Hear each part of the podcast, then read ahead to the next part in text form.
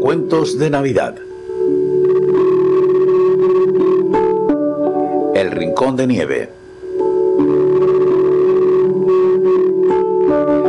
La pequeña ardilla Tartán vivía en un bosque mágico, lo que tenía un montón de ventajas porque significaba que en cualquier esquina siempre te encontrabas algo inesperado. Pero de todos los lugares increíbles del bosque había un rincón muy especial, el que más le gustaba a Tartán. Solo podías encontrarlo un día al año, el día de Nochevieja. Ese día, sin importar si hacía calor o frío, junto a la esquina del puente encantado, Tartán y sus amigos se encontraban el Rincón de Nieve. Un lugar tan lleno de nieve que las pequeñas ardillas podían pasar el último día del año jugando a tirarse bolas o en trineo o incluso, y esto era lo que más les gustaba, haciendo muñecos de nieve. Cada ardilla hacía uno, con la particularidad de que cada muñeco de nieve era exactamente igual al muñeco de nieve que esa misma ardilla había hecho el año anterior. El muñeco de nieve de Tartán se llamaba Rayón, porque le encantaba que las bufandas que cada año Tartán le ponía al cuello fueran de rayas. No le gustaban los puntitos, ni de flores, ni de animales. A Rayón solo le gustaban las rayas. Tartán y Rayón habían pasado tantos años juntos, un día cada año, el último día del año, pero muchos años al fin y al cabo, que ya eran grandes amigos. Se contaban lo que habían hecho en todo el año, los sueños que querían ver cumplidos el año que empezaba, y se divertían mucho juntos. Después, cuando la luna se ponía en el punto más alto, marcando el final del año, el rincón de nieve comenzaba a desaparecer, a volverse cálido. Los muñecos se iban deshaciendo poco a poco y las pequeñas ardillas se despedían de ellos hasta el año siguiente. Así fue siempre, año tras año, mientras Tartán fue una pequeña ardilla. Sin embargo, hubo un año en que Tartán no fue a buscar el rincón de nieve. Eh, eso son tonterías de ardillas pequeñas. Yo ya soy mayor. En Nochevieja quiero hacer otra cosa. Ir al baile de los abetos danzarines. Tartán no volvió al rincón de nieve y con el tiempo también se olvidó de su buen amigo Rayón, ese muñeco de nieve que aparecía una vez al año y con el que había compartido tantos sueños. Muchas lunas en el punto más alto fueron marcando los finales de año y Tartán se hizo mayor. Tanto que hasta encontró una compañera y juntos tuvieron muchas ardillas pequeñas que recorrían con curiosidad el bosque encantado sorprendiéndose de cada esquina mágica con la que se encontraban. Un día de Nochevieja las pequeñas ardillas de Tartán encontraron el rincón de nieve. Hicieron un muñeco y pasaron con él todo el día hasta que se acabó el año. Cuando volvieron a casa le contaron a Tartán todo lo que habían hecho. Cada uno hacía su muñeco de nieve y pasaba con él las horas. El mío era divertidísimo y me ha prometido que nos veremos también el año que viene. Y el mío, y el mío. Solo la más pequeña de todas no parecía tan contenta como el resto. Sorprendido, Tartán le preguntó qué había pasado con su muñeco de nieve. El mío era bueno y dulce, pero no le gustó mucho mi bufanda. Me dijo que solo le gustaban las bufandas de rayas y que la mía era de cuadraditos. Luego me contó que una vez tuvo un amigo, pero ese amigo se olvidó de él y nunca jamás regresó. Me dijo también que no quería ser mi amigo si yo también le iba a abandonar. Yo le dije que no lo haría, pero no me creyó. Y ahora no sé si aparecerá de nuevo el año que viene. Al escuchar a su pequeña ardilla, Tartán supo que aquel muñeco de nieve era Rayón y que el amigo que le había abandonado era él. Juntos habían pasado muchas nocheviejas y sin embargo él no había vuelto jamás a visitarle. Sintiéndose muy triste salió corriendo en busca del rincón de nieve. Pero como ya era año nuevo, el rincón se estaba deshaciendo y los muñecos estaban casi derretidos. así pudo identificar entre todos ellos a su viejo amigo Rayón. El muñeco, medio deshecho, también lo reconoció a pesar de lo mayor que se había hecho. ¿Has vuelto? Sí, he vuelto. Siento haber tardado tanto, pero te prometo que la próxima Nochevieja no faltaré.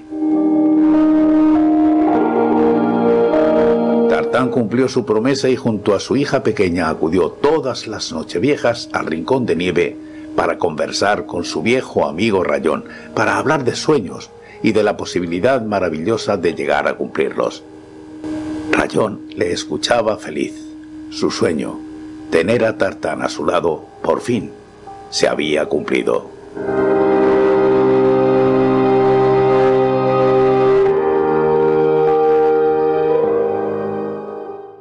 Radio Santa Claus. Consigue los productos de Oceanews y sus programas en oceanews.com barra tienda. No hace falta ser un experto en redes sociales para acompañar a tus hijos en su vida digital.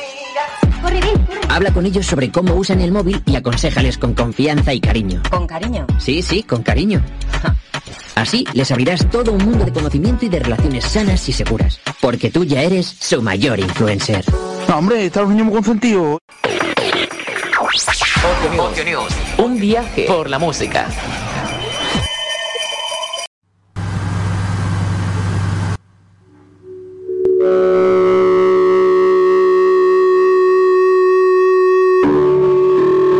Cuentos de Navidad.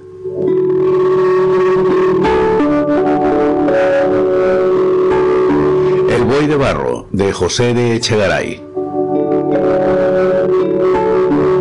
Perico era un pobre chicuelo abandonado. Jamás se supo quiénes fueron sus padres. Como brotan en el campo espontáneamente las hierbas y las flores, así al parecer brotó Perico. Una hierba más en un talud, o en el fondo de un foso, o en el surco de un campo. Primero la hierbecilla, al cabo de algún tiempo, la flor silvestre. Ni nunca se supo tampoco quién le había recogido ni quién cuidó de él en los primeros años de su mísera existencia. De pronto, un día, una noche, no se sabe en qué momento, apareció Perico en la pequeña aldea que ha de servir de escenario a este sencillo cuento. Pero desde aquel día se le vio a Perico vagando por las callejas de la aldea o por sus alrededores o por los pequeños valles de la próxima montaña. ¿No vagan a todas horas en las callejas o en los campos gallinas, cochinillos o perros? Pues Perico fue uno más en la muchedumbre vagabunda. Con más libertad que esta turba de animales domésticos, cada uno de los cuales tenía su círculo, del cual no se atrevía a salir.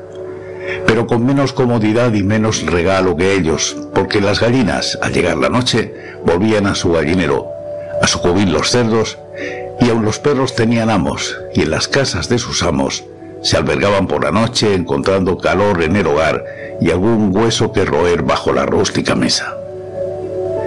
Perico ni tenía gallinero ni cubil, aunque a veces en algunos se deslizaba a escondidas. Ni casa, ni hogar, ni hueso que roer tampoco. Andaba por donde quería, por las calles que llamaremos calles de la aldea, jugando con otros chicos, por el campo robando patatas o berzas o frutas o lo que la estación daba de sí. Por el monte, trepando a los árboles para coger nidos o durmiendo a su sombra. En cambio, por la noche nunca tenía dónde dormir a cubierto. Cada noche era un hueco distinto, poquísimas veces con techumbre. Techumbre la del cielo. Podía ponerse en pie sin peligro de tropezar con el techo porque la próvida naturaleza había tomado mal las medidas. Para un cuerpo tan pequeño había puesto el techo muy alto. Bien es cierto que en ocasiones, ya que la cabeza de Perico no tropezase con el techo, el techo venía a tropezar con él, desplomándose en forma de nieve, de pedrisco o de aguacero. Pero en fin, Perico iba viviendo y a veces alegre. Por ejemplo, cuando se trataba de comer moras y luego se miraba en el cristal de una fuente y se veía todo el hocico y aún toda la cara pintados de negro. Y en el verano había muchos días que no eran malos. Lo malo era el invierno. el invierno no se ha hecho ni para los viejos ni para los niños. A los niños les roba el calor y los mata porque son tan débiles que no tienen fuerza para defenderse. A los viejos les acaba de helar. Así pasaron unos cuantos años y llegó un invierno más y llegó la víspera de Nochebuena. En días tales Perico escogía la aldea de preferencia al campo, porque la aldea era más alegre en la Navidad y los vecinos se regalaban más que en otros días del año, y algunas obras llegaban a Perico. Día de Pascua hubo en que llegó a él el caparazón de un pavo con media pechuga, milagro patente que Perico no olvidó jamás. Ni conquistador sueña más con sus conquistas cuando las ha perdido, ni rey sueña más con su corona cuando anda desterrado de sus reinos, ni doncella enamorada sueña más con sus amores el día del desengaño, que soñó Perico un año entero con el caparazón y la pechuga del gallo. De una ventana lo vio caer, resto de la cena espléndida de algún rico, y le pareció que era el ave entera que hacia él dirigía su vuelo, y más que pavo, ángel de la esfera celeste. Por eso le tenía Perico tanta afición a la Nochebuena, y ya desde la víspera andaba rondando por las callejuelas de la aldea y mirando a las ventanas. Y mirando a las ventanas de arriba y cansado de mirarlas, miró hacia abajo, y por una ventana baja muy grande y abierta de par en par, vio que unos chicos estaban preparando un nacimiento. Era la casa de uno de los más ricos de aquella pequeña aldea, que ricos hay aún entre los pobres, de modo que hay muchos pobres alrededor de los ricos y el rico había cedido un cuarto bajo a sus hijos para que en él preparasen un nacimiento. Les había comprado las figuras, el pesebre con el niño Dios, San José y la Virgen, vestidos ella de azul y él de almazarrón, la mula y el buey que eran muy grandes y hermosos, la mula más negra que la cara de Perico cuando se hartaba de moras, el buey con un aspecto bondadoso que daba gozo y confianza. Además había un ángel, los tres reyes magos y muchas pastoras y pastores con regalos para el niño Dios. Pero ninguno traía ni un caparazón ni una media pechuga, ni tan grandes ni tan sabrosos como los que había disfrutado la Nochebuena precedente el pobre Perico. En todo hay sus compensaciones, y algo ha de aventajar un niño de carne, aun siendo tan mísero y desamparado como Perico, a un niño Dios de barro en el nacimiento de un ricacho de aldea. Con que de las figuras se había encargado el padre, los montes, los valles, las fuentes y los arroyos, las matas y los árboles y aun las pequeñas candelas que iluminaban el nacimiento, corrían de cuenta de los chicos. Y la empresa no era difícil para estos. Con banquetas, tablones y cajas de diversos tamaños podían construir toda la osamenta volcánica o granítica de la montaña. Con unas cuantas resmas de papel de estraza manchado caprichosamente de tinta y almazarrón, se fingió admirablemente el aluvión y la tierra vegetal, recubriendo con ella la osamenta orográfica. De pedazos de cristal supieron fabricar lagos, ríos y fuentes, que como el frío sea grande, el cristal se convierte en los ríos y las fuentes de agua. Y en cuanto a hierbas y ramaje, el monte próximo los daba tan de veras como él de veras los tenía. En suma, resultaba un nacimiento precioso que con ojos de admiración y envidia contemplaba Perico por la abierta ventana. En aquel instante los chicos del nacimiento estaban fabricando una estrella, la que, pendiente de un alambre, había de guiar a los tres reyes magos. En una tapa de hojalata que acaso perteneció a una lata de sardinas, estaban recortando con unas tijeras de jardinero los agudos picos del astro esplendente y divino. Dios fabricó de la nada las estrellas del cielo, pues estrellas de hoja de lata fabrican los chicos en la tierra, que de menos nos hizo Dios. Y aún estas son más firmes que aquellas, que a las de arriba algunas veces las vemos caer sin duda, porque no cuelgan de buenos alambres. Sin embargo, Perico desde la parte de afuera no se mostraba satisfecho. ¿Acaso porque estaba fuera? Que a los de afuera nunca les satisfacen las obras de los de adentro alegaba que la estrella tenía pocos picos, y en materia de estrellas era Perico voto de calidad, como que casi todas las noches del año se las pasaba contemplándolas. Pues él aseguraba que las estrellas de verdad tenían muchos más picos y más finos. Y sobre la construcción de la estrella les dio Perico a los hijos del ricacho muchos consejos y muy acertados. En agradecimiento los chicos le explicaron lo que el nacimiento significaba, y en toda aquella divina historia, aunque toda ella le maravilló a Perico y hasta llegó a enternecerle, hubo un rasgo que se le grabó en la memoria con indeleble marca. A saber, que aquel buey de barro, tan grande y tan hermoso, calentase con su vaho el cuerpo desnudito del niño Dios. Llegó la Nochebuena, noche de frío, noche de nieve, noche mortal para el pobre Perico, más triste, más desamparada, más hambrienta, más negra que ninguna Nochebuena. Pasó y repasó por todas las callejas de la aldea. Oía así, en el interior de las casas y casuchas, risas y algazaras, rabeles y tambores. Pero ninguna ventana se abría, ningún caparazón de pavo con su media pechuga correspondiente bajaba con dulce revolteo a rozar la cabeza de Perico. Estaba cansado, estaba yerto, sentía hambre, pero sobre todo sentía sueño. Al fin salió de la aldea y en una especie de cueva que se abría en un ribazo próximo, se echó a dormir. Pero no podía dormir, el frío era horrible, se encogía, quería sacar calor de su cuerpo para su propio cuerpo, pero no tenía calor que prestarse a sí mismo. Se confundían sus ideas, sus pobrecitas ideas eran tan pocas y diminutas, y aún así se confundían. En aquel momento no eran quizá más que dos ideas o dos imágenes, un caparazón con carne blanda y jugosa y un buey muy grande con unos ojos muy dulces y un vaho muy caliente. A estas dos ideas vino a unirse otra, no muy buena, pero muy lógica. Con ella luchó Perico algún tiempo, pero al fin venció la tentación en aquella especie de sueño. Salió del socavón a gatas, se levantó y echó a correr. Llegó a la aldea y se fue derecho a la casa del ricacho del nacimiento. Ante ella se paró. La ventana del día antes estaba cerrada, al parecer, pero empujó y estaba abierta. Y allí estaba el nacimiento todo iluminado, y allí estaba el buey calentando al niño Dios. En el piso alto se oía ruido, algazara, risas, rabeles y panderetas. Perico, medio dormido, medio despierto, saltó por la ventana, cogió el buey de barro, con su presa volvió a saltar hacia afuera y echó a correr murmurando entre dientes, ya le ha calentado bastante, ahora que me caliente a mí. Llegó al socavón, se metió en él con el buey de barro, abrazadito le colocó junto a su cara para recibir mejor el vaho y al poco rato empezaba a dormirse. ¿Acaso era el sueño de la muerte? El frío en efecto era muy grande y Perico estaba extenuado. O quién sabe, ¿acaso se hacía la ilusión de que el buey de barro le estaba echando el aliento y una ilusión alienta mucho? Se vive de ilusiones y de ilusiones se muere. Hay ilusiones para los niños como hay ilusiones para las personas mayores.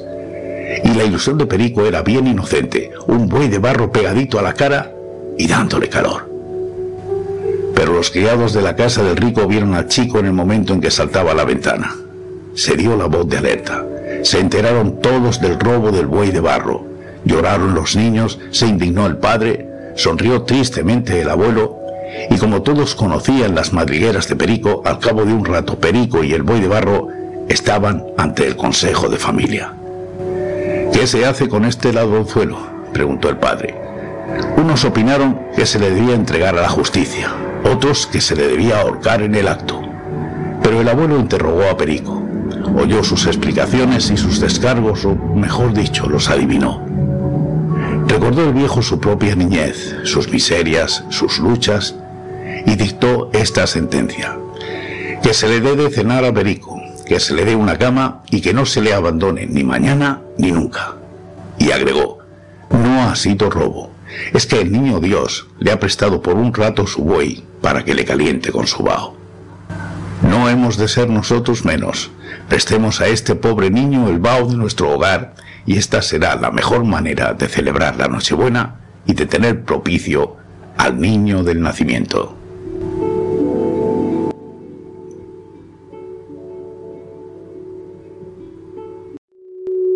Radio Santa Claus de Navidad.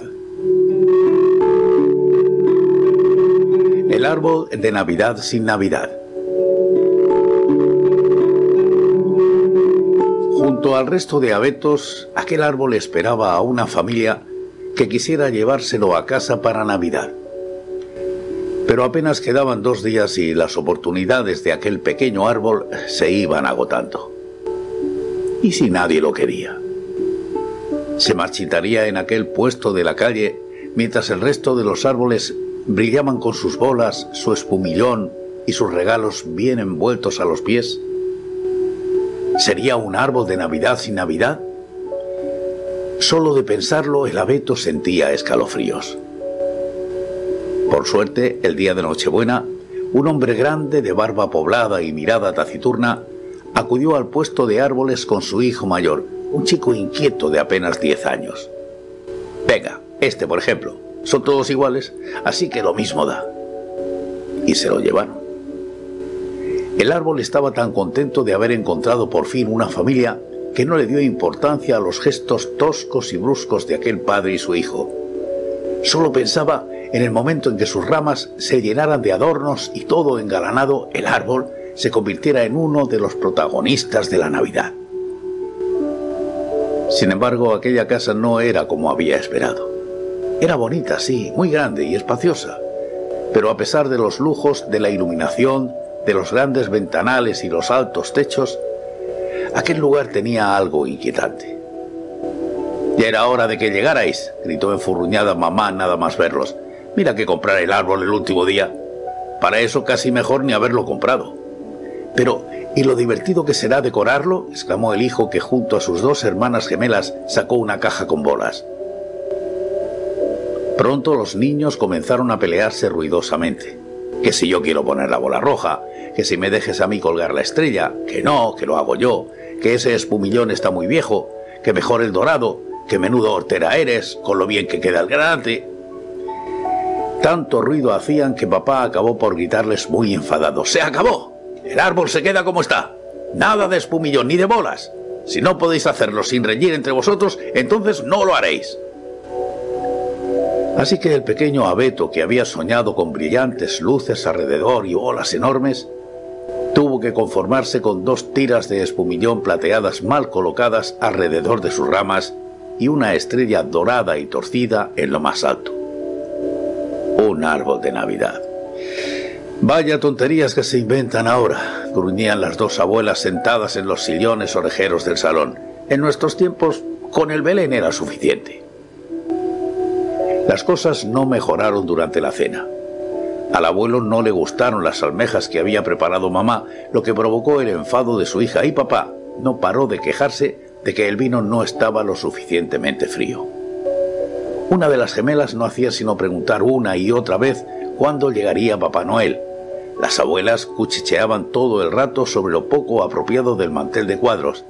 Ya podían haber puesto algo más elegante, y el niño estuvo tirando migas de pan a su otra hermana hasta que llegaron los postres.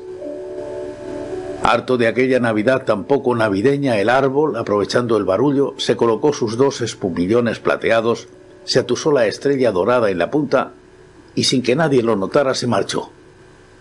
Si aquello era lo que la Navidad significaba para aquella familia, él no quería formar parte de ella. Comenzó a caminar sin rumbo fijo.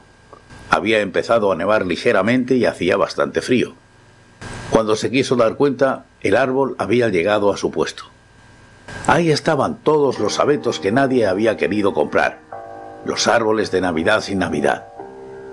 Cuando el pequeño abeto les contó su experiencia con aquella familia, todos trataron de animarle. No estés triste.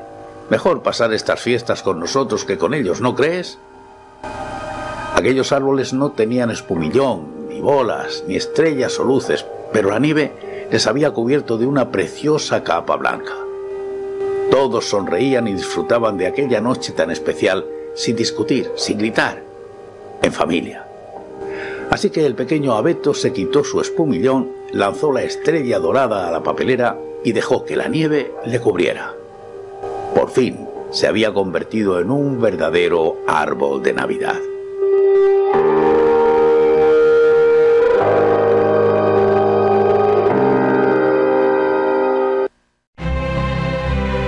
Consigue los productos de Oceanews y sus programas en oceanews.com barra tienda.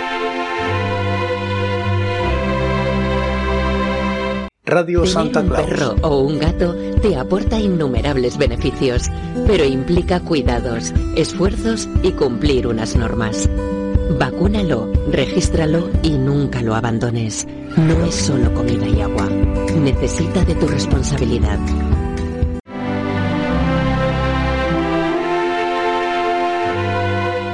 Especial Cuentos de Navidad. El 25 de diciembre, a las 9 en punto de la noche, hora española, saltan al aire Cuentos de Navidad. Cuentos leídos por José Francisco Díaz Salado. No se te ocurra perdértelos. Te estaremos esperando.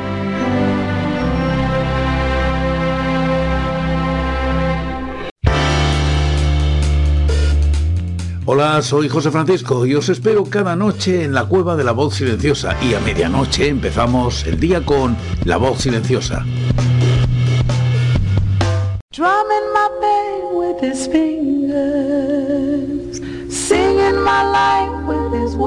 La voz silenciosa. Otro lugar, otro país. Con José Francisco Díaz.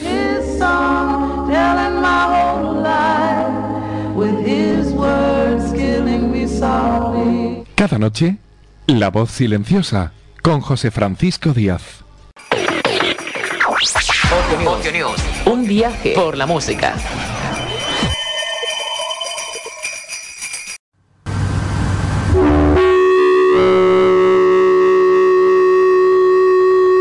Cuentos de Navidad.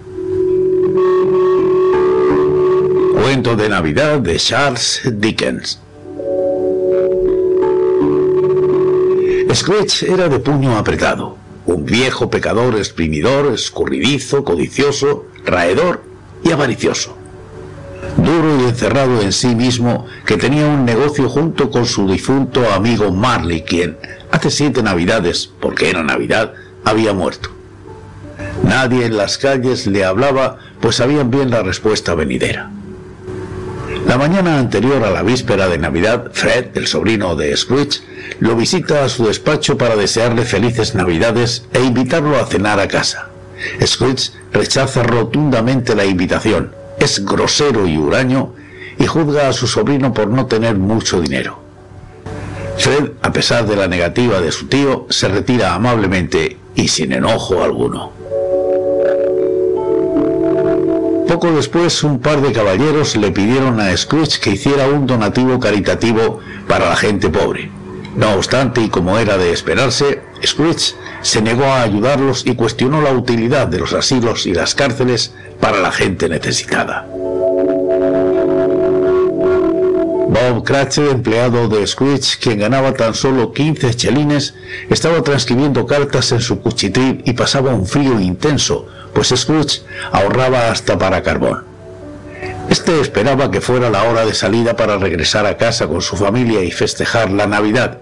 Scrooge le advirtió que al día siguiente, pese a ser Navidad, tendría que ir a trabajar desde muy temprano sin falta, pues de lo contrario, perdería su trabajo.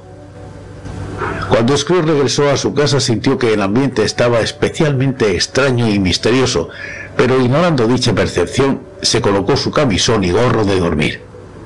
Cuando éste estaba sentado en un sillón, se oyeron estruendos y campanas en la casa, y el aspecto de su difunto socio Marley apareció ante él cargando cadenas que representaban su penitencia por haber sido mezquino y avaricioso en vida. En principio Scrooge no quiere creer lo que ve en sus ojos, pero los estruendos y gritos de Marley lo someten a escuchar. Marley hizo su aparición para advertirle a Scrooge que debido a su comportamiento él estaba destinado a viajar sin descanso y que aquello también le ocurriría a él de no cambiar su actitud. Por ello, le daban la oportunidad de reivindicarse y tres espectros se encargarían de visitarlo en las noches consecuentes a la una. Cuando el espectro de Marley salió por la ventana, Scrooge se dispone a dormir. A las cuatro Scrooge se despertó y a partir de entonces el reloj comenzó a avanzar con rapidez, dando las campanadas y haciendo pasar un día entero en cuestión de minutos. Al dar la una, apareció ante él el primero de los tres espectros. Era una extraña figura, como un anciano del tamaño de un niño. Su cabello que colgaba por su espalda y su nuca era blanco, quizá por la edad, y no obstante la cara no tenía la menor arruga y el más tierno vello aparecía sobre su piel. Los brazos eran muy largos y musculosos, las manos, las piernas y pies igual, como si su presión fuese de una fuerza inusual. Vestía una túnica del blanco más puro y alrededor de su cintura llevaba un lustroso cinturón cuyo brillo era hermoso. Sostenía una rama de fresco y verde acebo en la mano y en contradicción con el emblema invernal su vestido iba adornado con flores veraniegas. Desde la coronilla de su cabeza irradiaba un chorro de luz clara y brillante y usaba un gran apagaluces como gorra, que ahora sostenía debajo del brazo. Este espíritu se presenta como el espectro de las navidades pasadas, quien lleva a Scrooge a su pueblo de infancia. Ambos entran a una casa antigua donde observan a Scrooge de niño leyendo un libro e imaginándose historias. El viejo Scrooge siente enorme gusto y nostalgia al recordar aquellos momentos cuando viajaba con la imaginación. Poco después lo lleva a la misma casa, pero Scrooge ya es un poco mayor y su hermana, alegre y hermosa, lo visita para llevarlo a casa con su padre a pasar la Navidad. Scrooge recuerda con amor a su hermana, quien murió poco después de haber tenido a Fred, su sobrino. Posteriormente, el espíritu lo lleva al despacho de Fezziwig, su primer jefe, quien tenía dos aprendices y los alojaba en su casa. Era Navidad y había un festejo en la oficina a donde todo el mundo asistió, bailó y se divirtió. Scrooge sintió en aquel momento la necesidad de hablar con su empleado Cratchit. Después, el espíritu lo lleva a verse más grande, codicioso y con ojos de lucro, discutiendo con su novia quien le reprocha haber cambiado porque se ha dejado atrapar por la avaricia.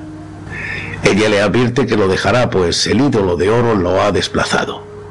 Ante esto, Scrooge le suplica al espíritu no ver más, pero éste le toma por los brazos y lo lleva a casa de Belle, su antigua novia, en compañía de sus hijos y su marido.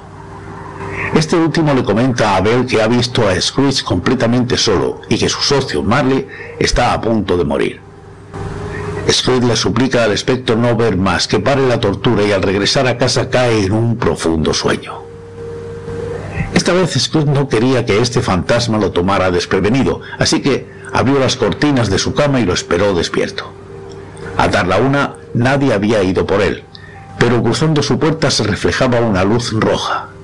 Scrooge se levantó para ver qué había tras la puerta y se encontró con el segundo de los tres espíritus dentro de su recámara repleta de comida y manjares. El espectro iba vestido con un sencillo manto verde bordeado de piel blanca. Esta prenda colgaba tan suelta de su amplio pecho desnudo como si desdeñara ser preservado o escondido por ningún artificio. Sus pies, que se observaban debajo de los amplios pliegues de la prenda, también estaban desnudos, y sobre su cabeza no llevaba otra cosa que una corona de acebo engarzada por relucientes trozos de hielo. Sus rizos castaño oscuro eran largos y sueltos, libres como su genial cara, sus ojos chispeantes, su mano abierta, su alegre voz, su franco comportamiento y su aire jovial. En su cintura lucía un antiguo cinto, pero no había ninguna espada en él, y la antigua vaina estaba enmohecida. El espíritu se presentó como el espectro de las navidades presentes, siendo de los más jóvenes de los más de mil ochocientos hermanos que tenía. Ambos viajaron hasta la ciudad y pese al frío que hacía, se respiraba una sensación de calidez y alegría. Fueron a casa de su empleado, Bob Cratchit, y vieron a su familia antes de la cena de Navidad. Cratchit tenía varios hijos, dos pequeños, Marta, Peter y el pequeño y enfermo Tim, quien cojeaba de una pierna. En casa de Cratchit cenaban un pequeño pavo y pudding que coció su esposa. Asimismo, cantaban villancicos alegremente.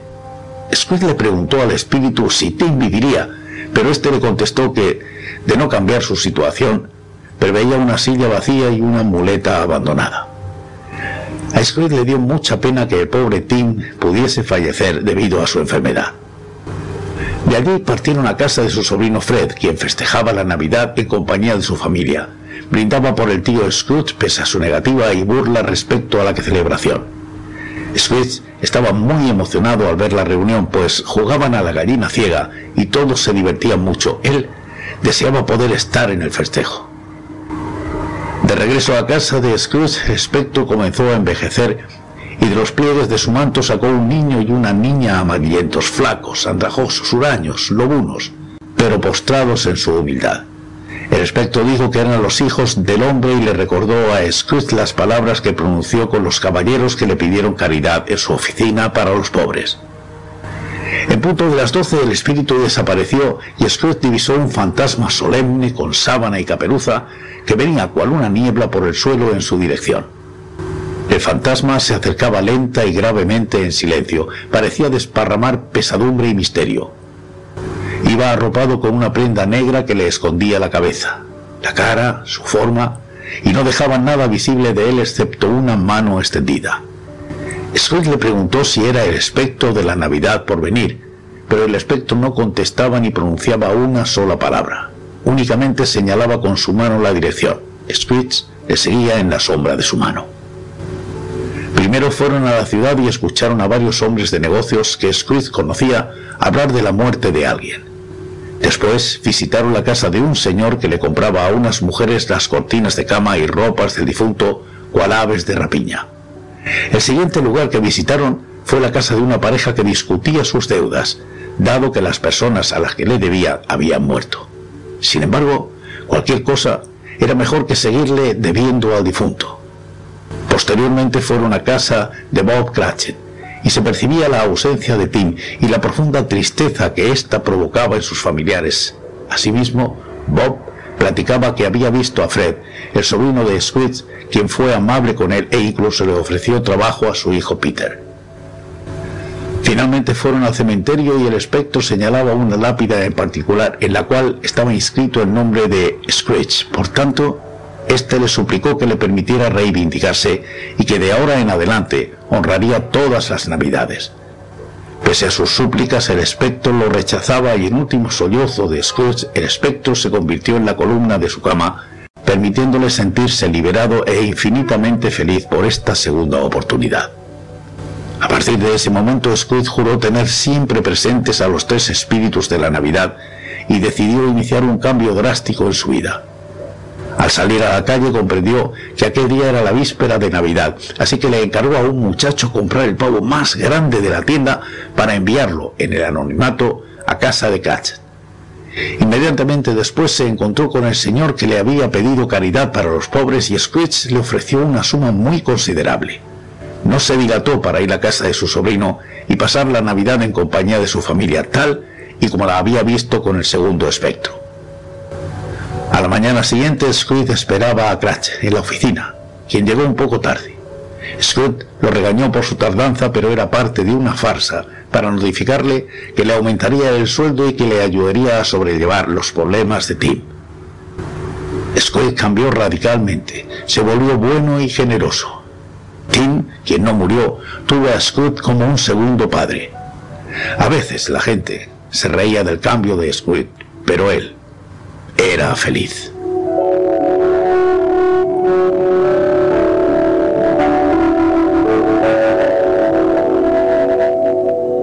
Radio Santa Claus. Consigue los productos de Oceanews y sus programas en oceanews.com barra tienda. Radio Santa Claus. 11 países, 84 emisoras, 100 canciones, un ranking. Un ranking. La selección definitiva con lo mejor de lo mejor del 2022. Está en proceso. La selección definitiva está siendo armada. El 1 de enero del 2023 se inicia con la cuenta regresiva más impactante del pop rock. Del pop y rock. En el control del año 2022. En el control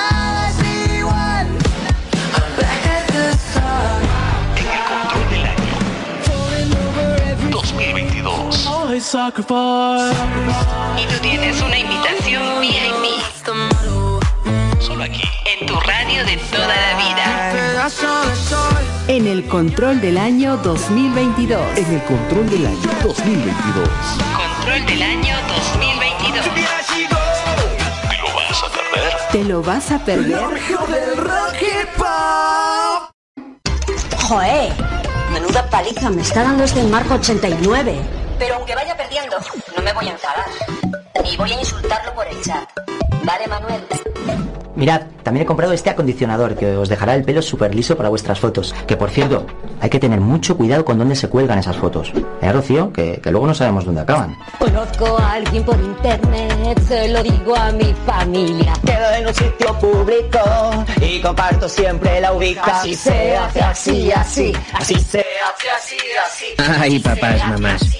No hace falta ser un experto en redes sociales para acompañar a tus hijos en su vida digital. Habla con ellos sobre cómo usan el móvil y aconsejales con confianza y cariño. ¿Con cariño? Sí, sí, con cariño. Así les abrirás todo un mundo de conocimiento y de relaciones sanas y seguras. Porque tú ya eres su mayor influencer. No, hombre, está los niños muy consentidos. Consigue los productos de Oceanews y sus programas en oceanews.com barra tienda.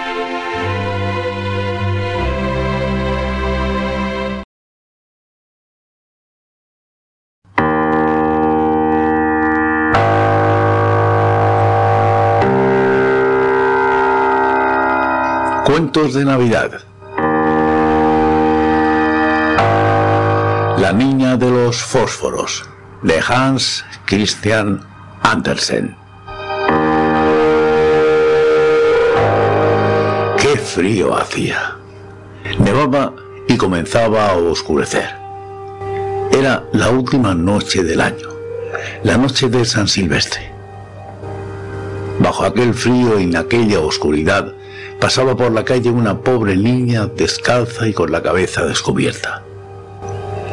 Verdad es que al salir de su casa llevaba zapatillas, pero ¿de qué le sirvieron? Eran unas zapatillas que su madre había llevado últimamente y a la pequeña le venían tan grandes que las perdió al cruzar corriendo la calle para librarse de dos coches que venían a toda velocidad. Una de las zapatillas no hubo medio de encontrarla y la otra se la había puesto un mozalbete que dijo que la haría servir de cuna el día que tuviese hijos. Y así la pobrecilla andaba descalza con los desnudos piececitos completamente amoratados por el frío. En un viejo delantal llevaba un puñado de fósforos y un paquete en una mano. En todo el santo día nadie le había comprado nada, ni le había dado un mísero chelín. Volvíase a su casa hambrienta y medio helada, y parecía tan abatida la pobrecilla. Los copos de nieve caían sobre su largo cabello rubio, cuyos hermosos rizos le cubrían el cuello, pero no estaba ella para presumir.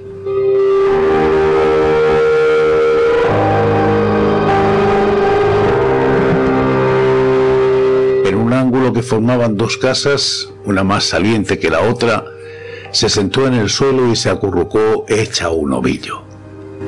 Encogía los piececitos todo lo posible, pero el frío la iba invadiendo y, por otra parte, no se atrevía a volver a casa, pues no había vendido ni un fósforo, ni recogido un triste céntimo.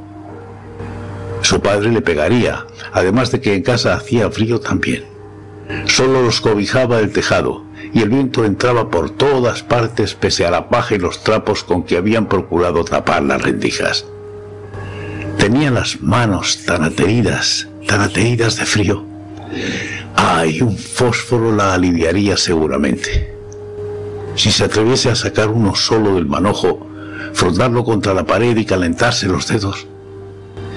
Y sacó uno, Rich. Cómo chispeó y cómo quemaba dio una llama clara, cálida, como una lucecita cuando la resguardó con la mano, una luz maravillosa. Parecióle a la pequeñuela que estaba sentada junto a una gran estufa de hierro con pies y campana de latón. El fuego ardía magníficamente en su interior y calentaba también. La niña alargó los pies para calentárselos a su vez, pero se extinguió la llama, se esfumó la estufa y ella, se quedó sentada con el resto de la consumida cerilla en la mano.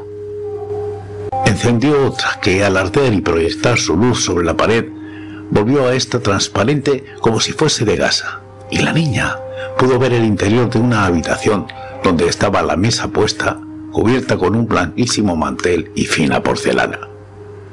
Un pato asado humeaba deliciosamente relleno de ciruelas y manzanas, y lo mejor del caso fue que el pato saltó fuera de la fuente y anadeando por el suelo con un tenedor y un cuchillo a la espalda, se dirigió hacia la pobre muchachita. Pero en aquel momento se apagó el fósforo, dejando visible tan solo la gruesa y fría pared. Encendió la niña una tercera cerilla y se encontró sentada debajo de un hermosísimo árbol de Navidad. Era aún más alto y más bonito que el que viera la última Nochebuena a través de la puerta de cristales en casa del rico comerciante.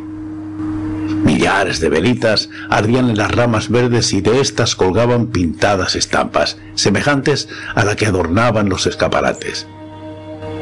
La pequeña levantó los dos bracitos y entonces se apagó el fósforo. Todas las lucecitas se remontaron a lo alto y ella se dio cuenta de que eran las rutilantes estrellas del cielo. Una de ellas se desprendió y trazó en el firmamento una larga estela de fuego. Alguien se está muriendo, pensó la niña, pues su abuela, la única persona que la había querido, pero que estaba muerta ya, le había dicho, cuando una estrella cae, un alma se eleva hacia Dios. Frotó una nueva cerilla contra la pared, se iluminó el espacio inmediato y apareció la anciana abuelita, radiante, dulce y cariñosa.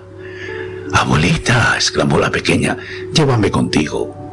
Sé que te irás también cuando se apague el fósforo, del mismo modo que se fueron la estufa, el asado y el árbol de Navidad. Apresuróse a encender los fósforos que le quedaban, afanosa de no perder a su abuela, y los fósforos brillaron con luz más clara que la del pleno día. Nunca la abuelita había sido tan alta y tan hermosa. Tomó a la niña en el brazo y envueltas las dos en un gran resplandor, henchidas de gozo, emprendieron el vuelo hacia las alturas sin que la pequeña sintiera ya frío, hambre ni miedo. Estaban en la mansión de Dios nuestro Señor. Pero en el ángulo de la casa, la fría madrugada descubrió a la chiquilla rojas las mejillas y la boca sonriente. Muerta, muerta de frío en la última noche del año viejo. La primera mañana del nuevo año iluminó el pequeño cadáver sentado con sus fósforos, un paquetito de los cuales aparecía consumido casi del todo. Quiso calentarse, dijo la gente, pero nadie supo las maravillas que había visto, ni el esplendor con que, en compañía de su anciana abuelita, había subido a la gloria del año nuevo.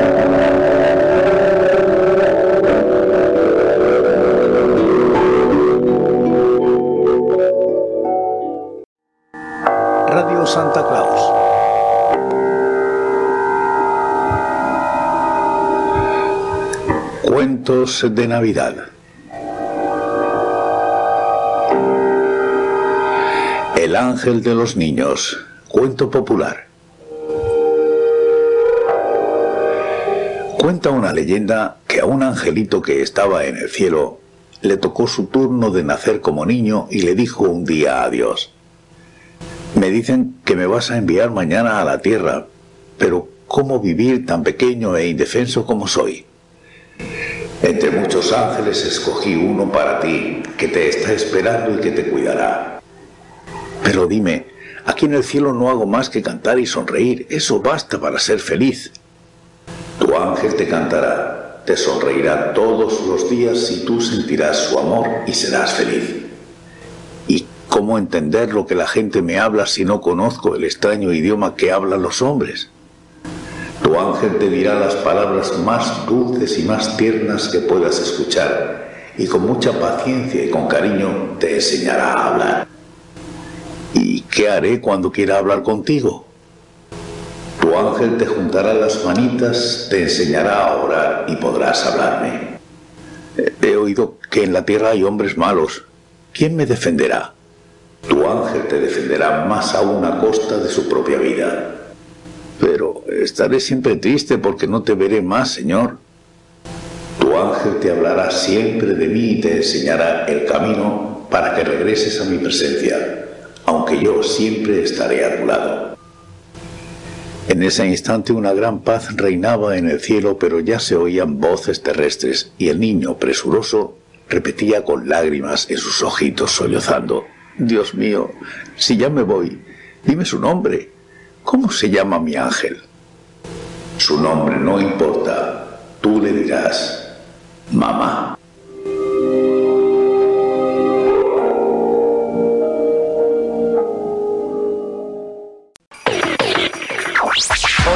News. Un viaje por la música.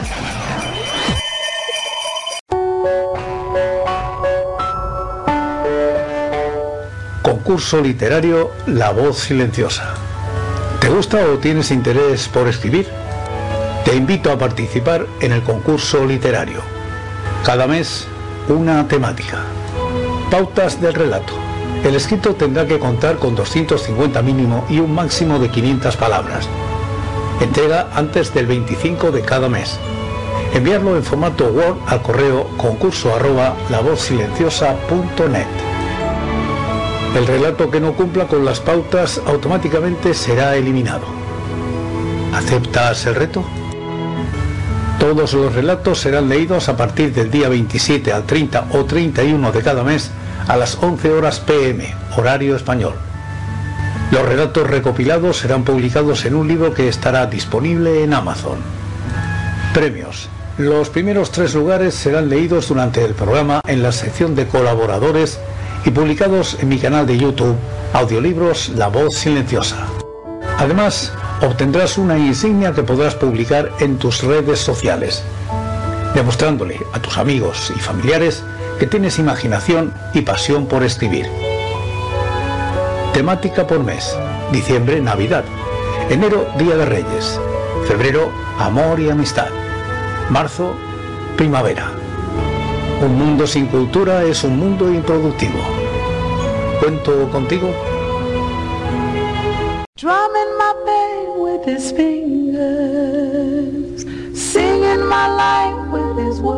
La voz silenciosa.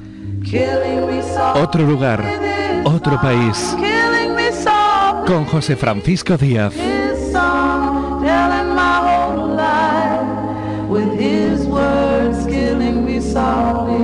Cada noche, La voz silenciosa con José Francisco Díaz. Radio Santa Claus. Hola, soy José Francisco y os espero cada noche en la cueva de la voz silenciosa y a medianoche empezamos el día con La voz silenciosa. Consigue los productos de Oceanews y sus programas en oceanews.com barra tienda.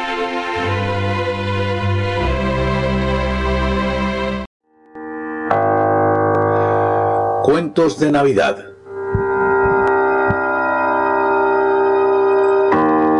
Lo que lleva el rey Gaspar, de José Martínez Ruiz, Azorín. Los tres reyes han salido de sus palacios. Los tres son viejecitos. El rey Melchor es alto, con una barba blanca, con sus ojos azules, con sus anteojos de oro. El rey Baltasar es bajo, un tantico encorvado, con un bigote largo y una perilla más larga todavía. El rey Gaspar no usa nada en la cara. Va afeitado, pulcro, correcto, pero su nariz cae un poco en gancho sobre la boca y en la comisura de sus labios hay algo como una sonrisa equívoca, inquietante, como una ironía vaga, desconsoladora. Yo os digo desde este instante, pequeños amigos míos, que no perdáis de vista a este viejecito.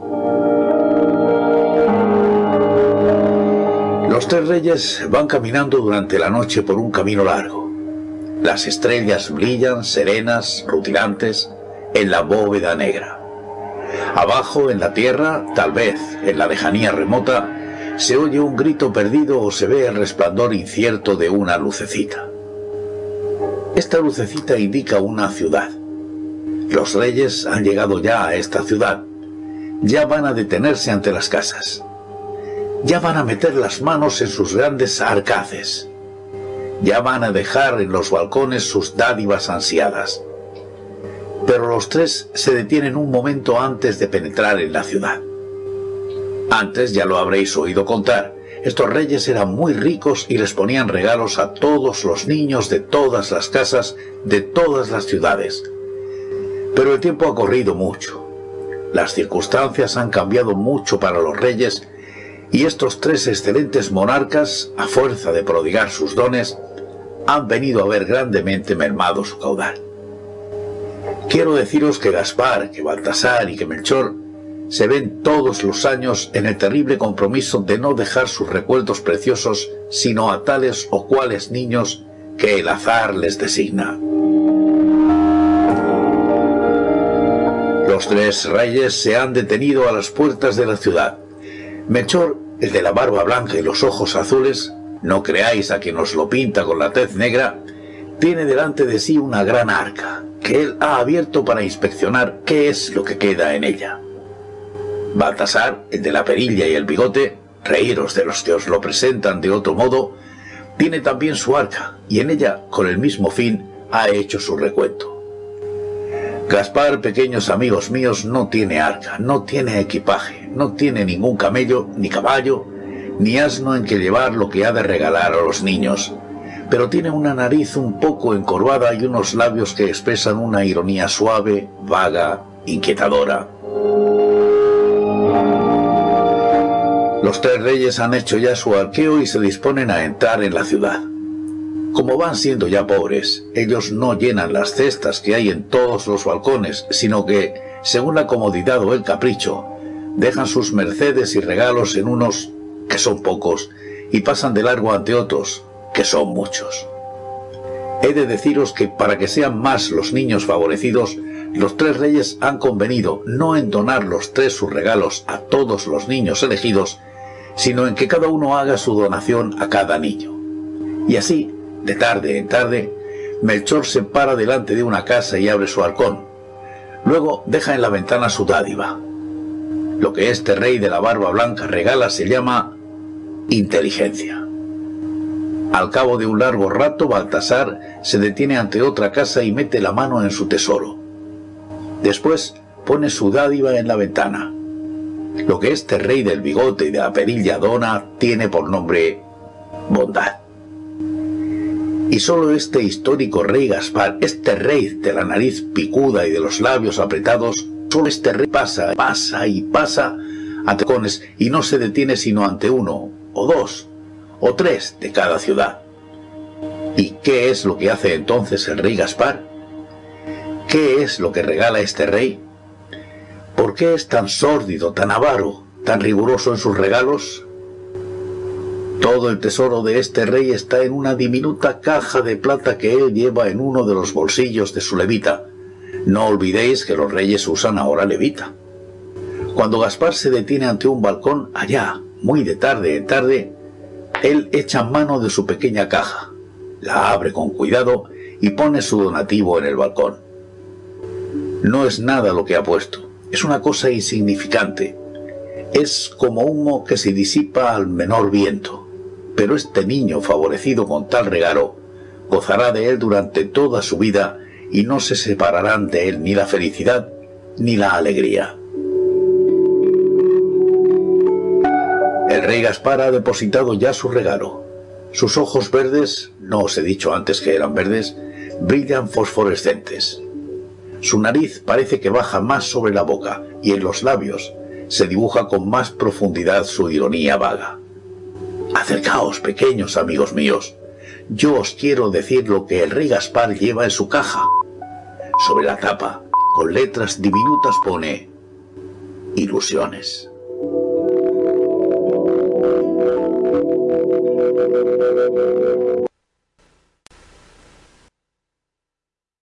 Radio Santa Claus. Cuentos de Navidad. Cuento de Navidad de Guy de Maupassant. El doctor Bonenfant esforzaba su memoria murmurando, ¿un recuerdo de Navidad? ¿Un recuerdo de Navidad? Y de pronto exclamó, sí, tengo uno, y por cierto muy extraño. Es una historia fantástica, un milagro.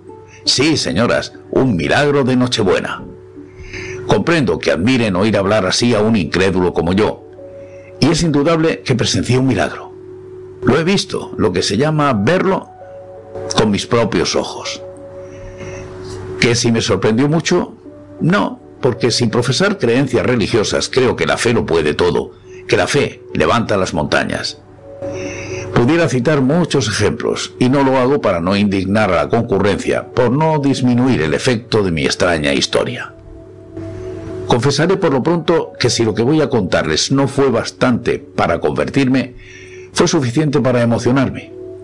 Procuraré narrar el suceso con la mayor sencillez posible, aparentando la credulidad propia de un campesino. Entonces era yo médico rural y habitaba en plena Normandía en un pueblecillo que se llamaba Rolleville. Aquel invierno fue terrible. Después de continuas heladas comenzó a nevar a fines de noviembre. Amontonábanse al norte densas nubes y caían blandamente los copos de nieve tenue y blanca. En una sola noche se cubrió toda la llanura. Las masías aisladas parecían dormir en sus corralones cuadrados como en un lecho, entre sábanas de ligera y tenaz espuma, y los árboles, gigantescos del fondo, también revestidos parecían cortinajes blancos. Ningún ruido turbaba la campiña inmóvil. Solamente los cuervos a bandadas describían largos festones en el cielo buscando la subsistencia sin encontrarla, lanzándose todos a la vez sobre los campos lívidos y picoteando la nieve. Solo se oía el roce tenue y vago al caer de los copos de nieve. Nevó continuamente durante ocho días. Luego, de pronto, aclaró. La tierra se cubría con una capa blanca de cinco pies de grueso. Y durante cerca de un mes el cielo estuvo, de día, claro como un cristal azul, y por la noche, tan estrellado como si lo cubriera una escarcha luminosa.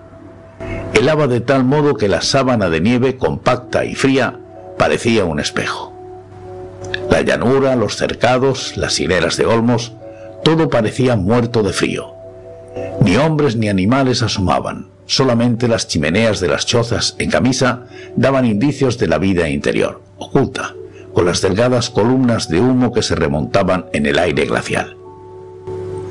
De cuando en cuando se oían crujir los árboles como si el hielo hiciera más quebradizas las ramas y a veces desgajábase una cayendo como un brazo cortado a cercén.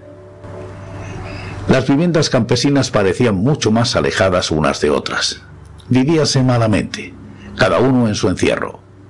Solo yo salía para visitar a mis clientes más próximos y expuesto a morir enterrado en la nieve de una otonada. Comprendí al punto que un pánico terrible se cerría sobre la comarca. Semejante azote parecía sobrenatural algunos creyeron oír de noche silbidos agudos, voces pasajeras. Aquellas voces y aquellos silbidos los daban sin duda las aves migratorias que viajaban al anochecer y que huían sin cesar hacia el sur. Pero es imposible que razonen gentes desesperadas. El espanto invadía las conciencias y se aguardaban sucesos extraordinarios.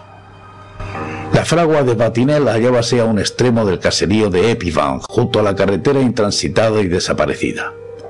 Como carecían de pan, el herrero decidió ir a buscarlo. Entretúvose algunas horas hablando con los vecinos de las seis casas que formaban el núcleo principal del caserío. Recogió el pan, varias noticias, algo del temor esparcido por la comarca y se puso en camino antes de que anocheciera. De pronto, bordeando un seto, creyó ver un huevo sobre la nieve, un huevo muy blanco. Inclinóse para cerciorarse. No cabía duda, era un huevo. ¿Cómo se hallaba en tan apartado lugar? ¿Qué gallina salió de su corral para ponerlo allí? El herrero absorto no se lo explicaba, pero cogió el huevo para llevárselo a su mujer. Toma este huevo que encontré en el camino. La mujer bajó la cabeza recelosa. ¿Un huevo en el camino con el tiempo que hace? ¿No te has emborrachado? No, mujer, no, te aseguro que no he bebido. Y el huevo estaba junto a un seto caliente aún. Ahí lo tienes. Me lo metí en el pecho para que no se enfriase. Cómetelo esta noche. Lo echaron en la cazuela donde se hacía la sopa y el herrero comenzó a referir lo que se decía en la comarca. La mujer escuchaba, palideciendo. Es cierto, yo también oí silbidos la pasada noche y entraban por la chimenea. Sentáronse y tomaron la sopa. Luego, mientras el marido untaba un pedazo de pan con manteca, la mujer cogió el huevo examinándolo con desconfianza. ¿Y si tuviese algún maleficio? ¿Qué maleficio puede tener? Toma, si yo supiera. Vaya, cómetelo y no digas bestialidades. La mujer abrió el huevo. Era como todos, y se dispuso a tomárselo con prevención, cogiéndolo, dejándolo, volviendo a cogerlo. El hombre decía, ¿qué haces? ¿No te gusta? No es bueno. Ella, sin responder, acabó de tragárselo. Y de pronto fijó en su marido los ojos feroces, inquietos. Levantó los brazos y convulsa de pies a cabeza cayó al suelo retorciéndose, dando gritos horribles. Toda la noche tuvo convulsiones violentas y un temblor espantoso la sacudía, la transformaba. El herrero, falto de fuerza para contenerla, tuvo que atarla. Y la mujer, sin reposo, vociferaba, Se me ha metido en el cuerpo, se me ha metido en el cuerpo. Por la mañana me avisaron. Apliqué todos los calmantes conocidos, ninguno me dio resultado. Estaba loca y con una increíble rapidez, a pesar del obstáculo que ofrecían a las comunicaciones las altas nieves heladas, la noticia corrió de finca en finca. La mujer de la fragua tiene los diablos en el cuerpo. Acudían los curiosos de todas partes, pero sin atreverse a entrar en la casa. Oían desde fuera los horribles gritos lanzados por una voz tan potente que no parecían propios de un ser humano. Advirtieron al cura. Era un viejo incauto Acudió con sobrepelliz, como si se tratara de auxiliar a un moribundo, y pronunció las fórmulas del exorcismo extendiendo las manos, rociando con el hisopo a la mujer, que se retocía soltando espumarajos mal sujeta por cuatro mocetones. Los diablos no quisieron salir. Y llegaba la Nochebuena, sin mejorar el tiempo. La víspera por la mañana el cura fue a visitarme. Deseo me dijo que asista a la infeliz a la misa de gallo. Tal vez nuestro Señor Jesucristo la salve a la hora en que nació de una mujer. Yo respondí, me parece bien, señor cura.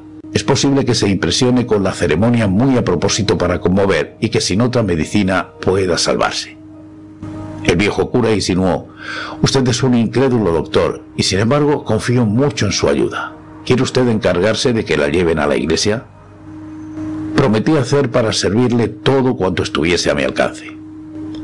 De noche comenzó a repicar la campana, lanzando sus quejumbrosas vibraciones a través de la sombría llanura sobre la superficie tersa y blanca de la nieve. Bultos negros llegaban agrupados lentamente, sumisos a la voz del bronce del campanario. La luna llena iluminaba con su tibia claridad todo el horizonte, haciendo más notoria la pálida desolación de los campos. Fui a la fragua con cuatro mocetones robustos. La endemoniada seguía rugiendo y aullando, sujeta con sogas a la cama. La vistieron, venciendo con dificultad su resistencia, y la llevaron. A pesar de hallarse ya la iglesia llena de gente y encendidas todas las luces, hacía frío. Los cantores aturdían con sus voces monótonas. Roncaba el serpentón. La campanilla del monaguillo advertía con su agudo tintineo a los devotos los cambios de postura.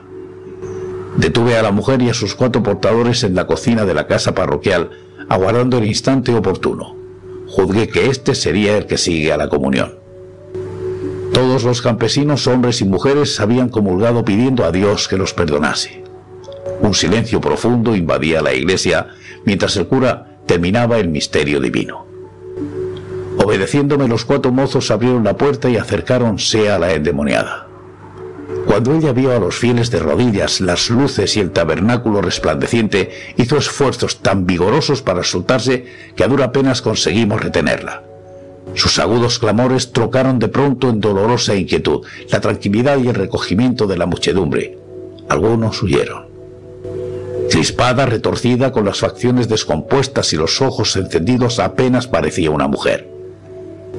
La llevaron a las gradas del presbiterio sosteniéndola fuertemente agazapada. Cuando el cura la vio allí sujeta, se acercó cogiendo la custodia entre cuyas irradiaciones de oro aparecía una hostia blanca, y alzando por encima de su cabeza la sagrada forma, la presentó con toda solemnidad a la vista de la endemoniada.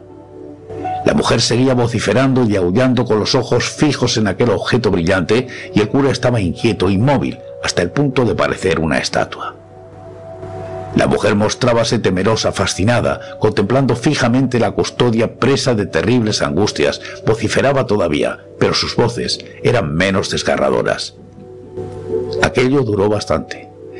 Hubiérase dicho que su voluntad era impotente para separar la vista de la hostia, gemía, sollozaba, su cuerpo abatido perdía la rigidez recobrando su blandura.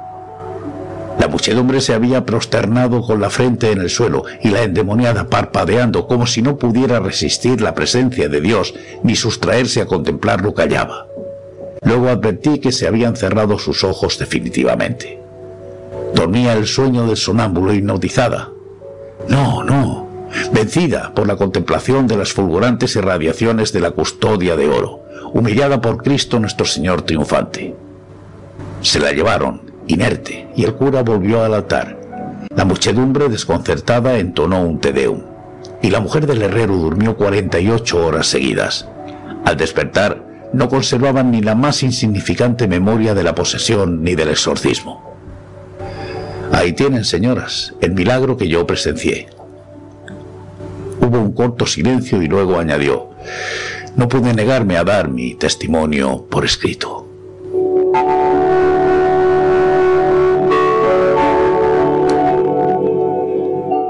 Radio Santa Claus. Un viaje por la música. No hace falta ser un experto en redes sociales para acompañar a tus hijos en su vida digital. Habla con ellos sobre cómo usan el móvil y aconsejales con confianza y cariño. ¿Con cariño? Sí, sí, con cariño. Así les abrirás todo un mundo de conocimiento y de relaciones sanas y seguras. Porque tú ya eres su mayor influencer. No, hombre, están los niños muy consentidos. Descubre nuestros programas y mantente informado en ocionews.com. Cuentos de Navidad. El día 32. De Ramón Gómez de la Serna. Ya no van a quedar más hojas del almanaque. Era nuestra última fortuna. Dentro de un rato estaremos arruinados. Nos detendremos antes de arrancar la última hoja. ¿Qué habrá dentro? ¿Un consejo? ¿Una máxima? ¿Una promesa?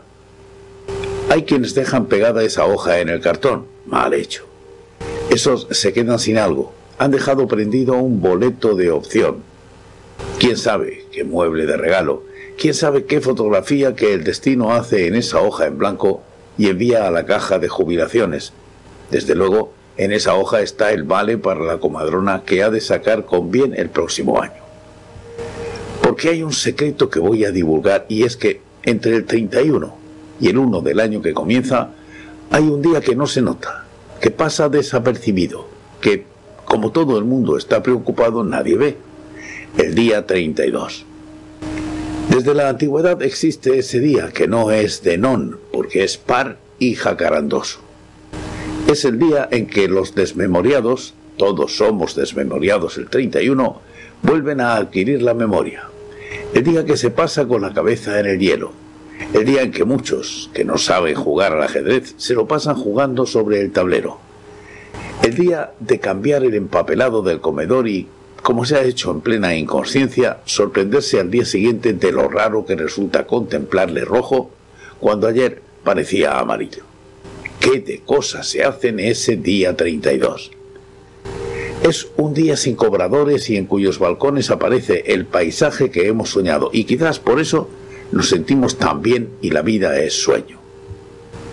Cuando me di cuenta de la existencia del día 32 fue un año en el que el día 1 del año siguiente se me presentó una amiga de una prima mía con la que cené el día 31 de aquel diciembre.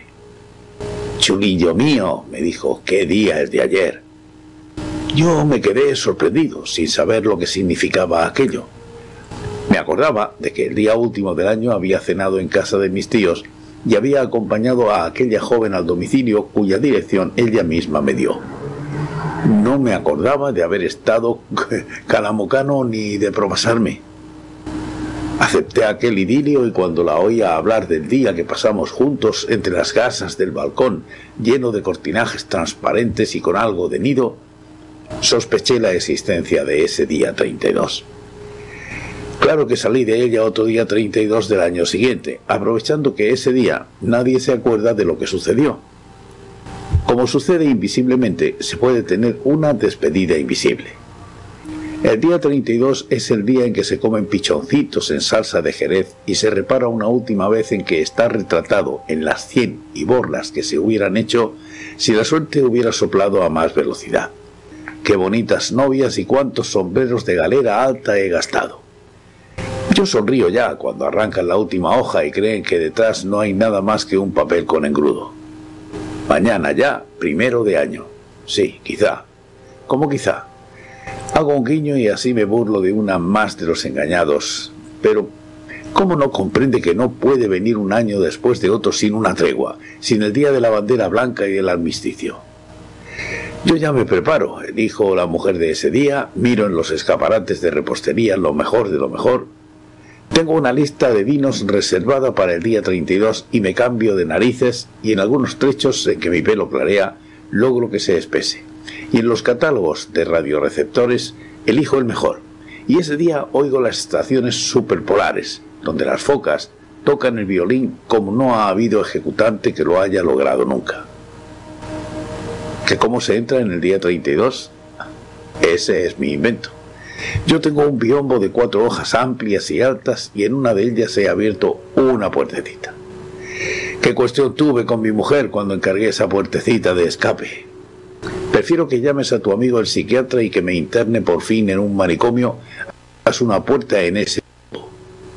Al fin la convencí, y por esa puerta, en la segunda hoja del biombo, me escapo cuando suenan las doce de la noche del día 31 y me sumerjo en el 32. Ella no recobra el conocimiento hasta que llega el que ella cree que es el día siguiente, y es el subsiguiente.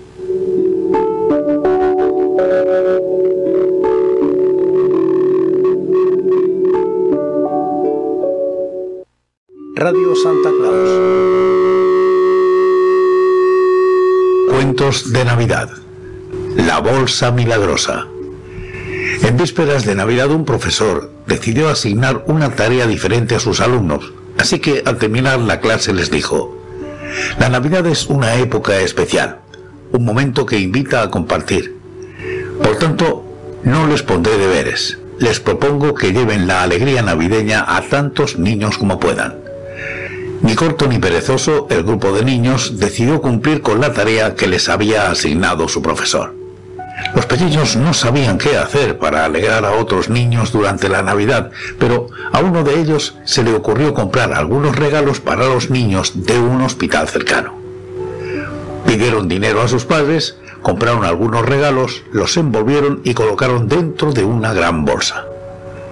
En Nochebuena se disfrazaron de Santa Claus y entonando villancicos se dirigieron al hospital donde estaban los niños enfermos. Grande fue la sorpresa del grupo de estudiantes cuando al llegar vieron una sala llena de pequeños. Esperaban encontrar a una docena de niños, pero en realidad había casi el doble. Se quedaron desconcertados porque no habían comprado suficientes regalos para todos. Los estudiantes disfrazados de Santa Claus decidieron repartir los regalos entre los más pequeños y explicar a los mayores lo que había sucedido sin embargo, su sorpresa fue mayúscula cuando descubrieron que cada vez que buscaban dentro de la bolsa, aparecía un nuevo regalo. Así, gracias a la magia de la Navidad, ningún niño se quedó sin juguete.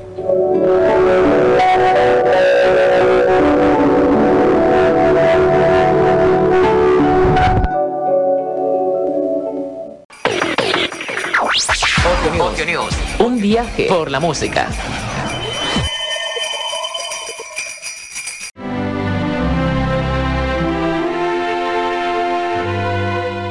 Especial Cuentos de Navidad.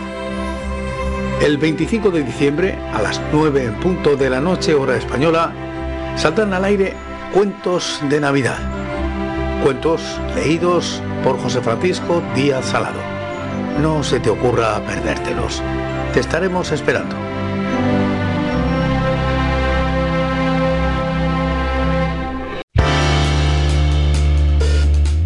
Hola, soy José Francisco y os espero cada noche en la Cueva de la Voz Silenciosa y a medianoche empezamos el día con La Voz Silenciosa.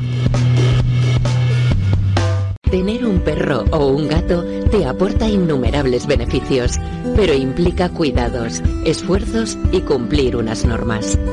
Vacúnalo, regístralo y nunca lo abandones. No es solo comida y agua. Necesita de tu responsabilidad. Radio Santa Claus.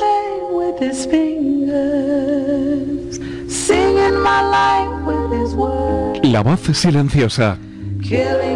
Otro lugar, otro país. Con José Francisco Díaz.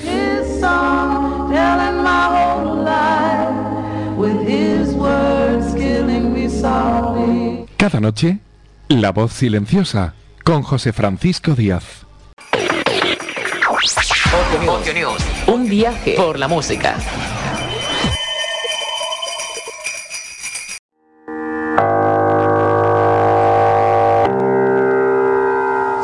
Cuentos de Navidad. Una Navidad perfecta de Pedro Pablo Sacristán. Claudio es un ángel tan generoso y dispuesto a ayudar a los demás que se olvida de sus propias tareas. ¿Quieres saber qué le ocurrió? Claudio estaba encantado con el reparto. De entre todas las cosas que había que preparar para el nacimiento de Jesús, a él le había tocado el altavoz. Y no era un altavoz cualquiera, era el altavoz a través del cual se oirían las voces de los ángeles y del mismo Dios directamente desde el cielo hasta la tierra. Para ser un angelito normal había tenido mucha suerte, porque la mayoría de las cosas importantes se les habían encargado a los impresionantes y magníficos arcángeles y otros ángeles de mayor nivel. Pero como todos sabían que Claudio, además de ser un angelito encantador, era un loco de la tecnología, pensaron que sería el más adecuado para inventar un aparato tan complejo. Claudio tenía en la cabeza mil ideas para el diseño y se puso a trabajar de inmediato. Pero cuando solo llevaba un ratito, apareció por allí Rafael, uno de los arcángeles favoritos. ¿Puedes echarnos una mano con el palacio, Claudio? Necesitamos una puerta que se abra automáticamente al paso de María y José. Claro, dijo tan dispuesto como siempre. Esto que estoy haciendo puede esperar. Varios días le llevó al angelito completar la difícil puerta, y otros tantos más ir completando los muchos inventillos que siguió pidiéndole Rafael. Pero el resultado mereció la pena.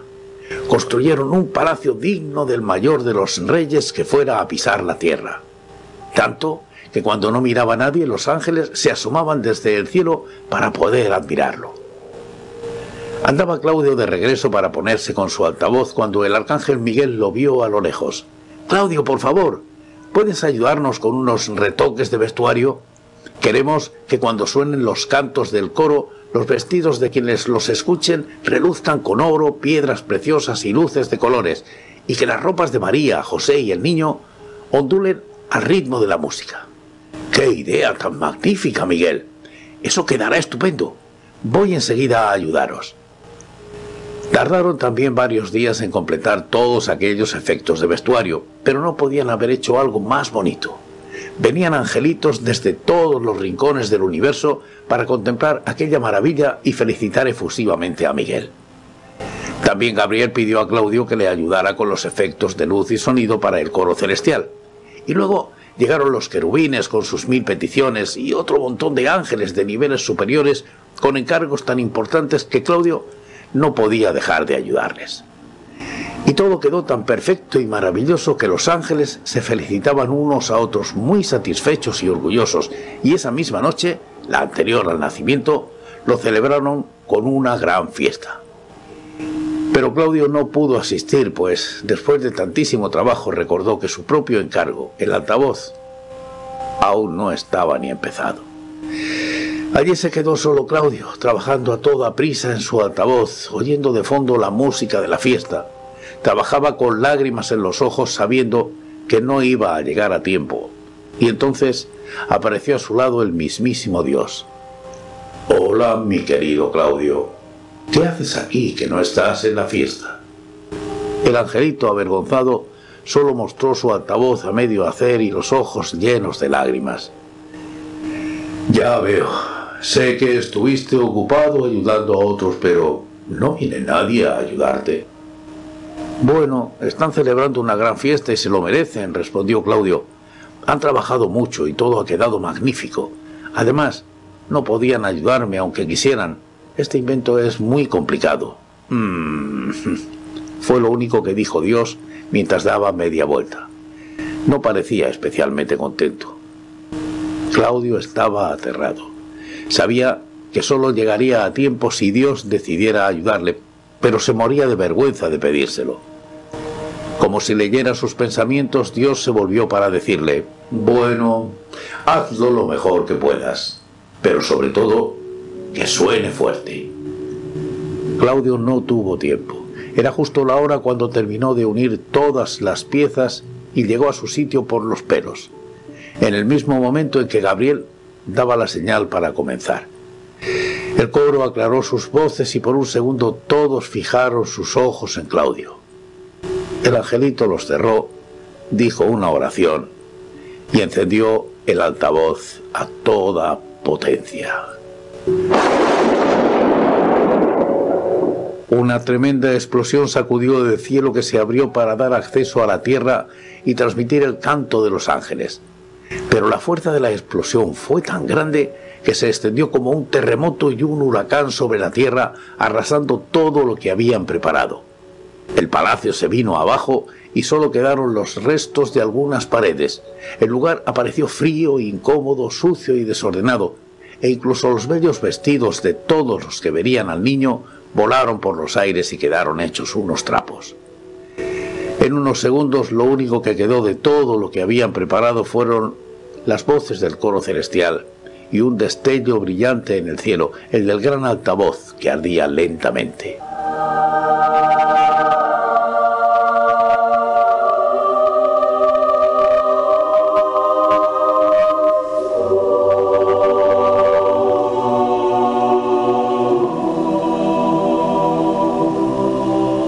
Nadie en el cielo se atrevió a decir nada.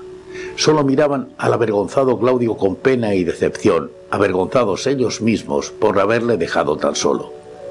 Pero entonces nació el niño, y en lugar del llanto que todos esperaban, una alegre risa inundó el cielo y la tierra, una risa que se contagió a todos y que les hizo saber que Dios estaba encantado con aquella preparación, mucho más pobre, pero hecha por Claudio a base de ayudar a los demás, olvidándose de sus problemas.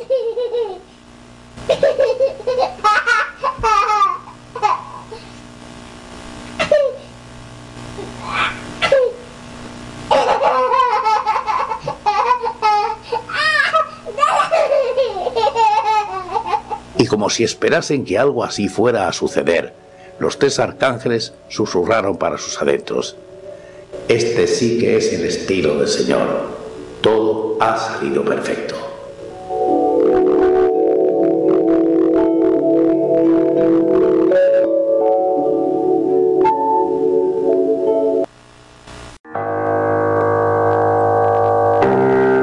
Cuento de Navidad. Radio Santa Claus.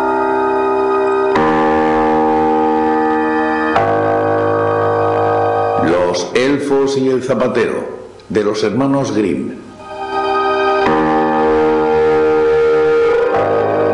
Hace mucho, mucho tiempo vivía en un país mágico un humilde zapatero, tan pobre que llegó un día en que solo pudo reunir el dinero suficiente para comprar la piel necesaria para hacer un par de zapatos. No sé qué va a ser de nosotros, decía a su mujer, si no encuentro un buen comprador o cambia nuestra suerte, ni siquiera podremos conseguir comida un día más y las navidades se presentan muy, muy trágicas. Cortó y preparó el cuero que había comprado con la intención de terminar su trabajo al día siguiente, pues estaba ya muy cansado. Después de una noche tranquila llegó el día y el zapatero se dispuso a comenzar su jornada laboral cuando descubrió sobre la mesa de trabajo dos preciosos zapatos terminados. Estaban cosidos con tanto esmero, con puntadas tan perfectas, que el pobre hombre no podía dar crédito a sus ojos. Tan bonitos eran que apenas los vio un caminante a través del escaparate, pagó más de su precio real por comprarlos.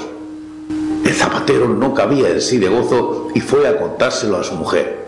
Con este dinero podré comprar cuero suficiente para hacer dos pares. Como el día anterior, cortó los patrones y los dejó preparados para terminar el trabajo al día siguiente. De nuevo se repitió el prodigio y por la mañana había cuatro zapatos cosidos y terminados sobre su banco de trabajo. También esta vez hubo clientes dispuestos a pagar grandes sumas por un trabajo tan excelente y unos zapatos tan exquisitos. Otra noche y otra más siempre ocurría lo mismo. Todo el cuero cortado que el zapatero dejaba en su taller aparecía convertido en precioso calzado al día siguiente. Pasó aquella Navidad y pasó el tiempo. La calidad de los zapatos del zapatero se hizo famosa y nunca le faltaban clientes en su tienda, ni monedas en su caja, ni comida en su mesa. Ya se acercaba otra vez la Navidad cuando comentó a su mujer, ¿qué te parece si nos escondemos esta noche para averiguar quién nos está ayudando de esta manera? A ella le pareció buena la idea y esperaron agazapados detrás de un mueble a que llegara alguien. Daban doce campanadas en el reloj cuando dos pequeños duendes desnudos aparecieron de la nada y trepando por las patas de la mesa alcanzaron su superficie y se pusieron a coser. La aguja corría y el hilo volaba y en un santiamén terminaron todo el trabajo que el hombre había dejado preparado. De un salto desaparecieron y dejaron al zapatero y a su mujer estupefactos. ¿Te has fijado en que estos pequeños hombrecillos que vinieron estaban desnudos? podríamos confeccionarles pequeñas ropitas para que no tengan frío, indicó al zapatero su mujer. Él coincidió con su mujer. Dejaron colocadas las prendas sobre la mesa en lugar de los patrones de cuero y por la noche se apostaron tras el mueble para ver cómo reaccionarían los duendes. Dieron las doce campanadas y aparecieron los duendecillos. Al saltar sobre la mesa, parecieron asombrados al ver los trajes, mas cuando comprobaron que eran de su talla, se vistieron y cantaron, ¿no somos ya dos mozos guapos y elegantes? ¿Por qué seguir de zapateros como antes? Y tal como habían venido se fueron, saltando y dando brincos, desaparecieron. El zapatero y su mujer se sintieron complacidos al ver a los duendes felices, y a pesar de que como habían anunciado no volvieron más, nunca les olvidaron, puesto que jamás faltaron trabajo, comida ni cosa alguna en la casa del zapatero remendón.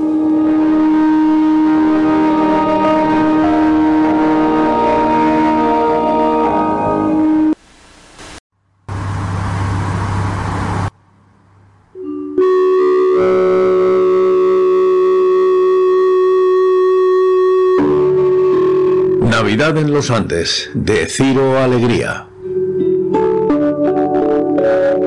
La Marcabal Grande, hacienda de mi familia, queda en una de las postreras estribaciones de los Andes, lindando con el río Marañón.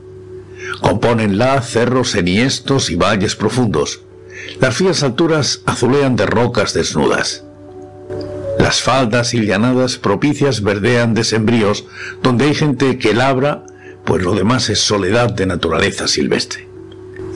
En los valles aroman el café, el cacao y otros cultivos tropicales, a retazos, porque luego triunfa el bosque salvaje. La casa hacienda, antañona construcción de paredes calizas y tejas rojas, álzase en una falda entre eucaliptos y muros de piedra, acequias espejeantes y un huerto y un jardín y sembrados y pastizales. A unas cuadras de la casa canta su júbilo de aguas claras una quebrada y a otras tantas diseña su melancolía de tumbas un panteón. Oteando la amplitud de la tierra, cerca, lejos, humean los bohíos de los peones. El viento incansable transeúnte andino es como un mensaje de la inmensidad formada por un tumulto de cerros que hieren el cielo nítido a golpe de roquedales. Cuando era niño llegaba yo a esa casa cada diciembre durante mis vacaciones. Desmontaba con las espuelas enrojecidas de acicatar al caballo y la cara desollada por la fusta del viento jalquino. Mi madre no acababa de abrazarme. Luego me masajeaba las mejillas y los labios agrietados con manteca de cacao. Mis hermanos y primos miraban las alforjas indagando por juguetes y caramelos.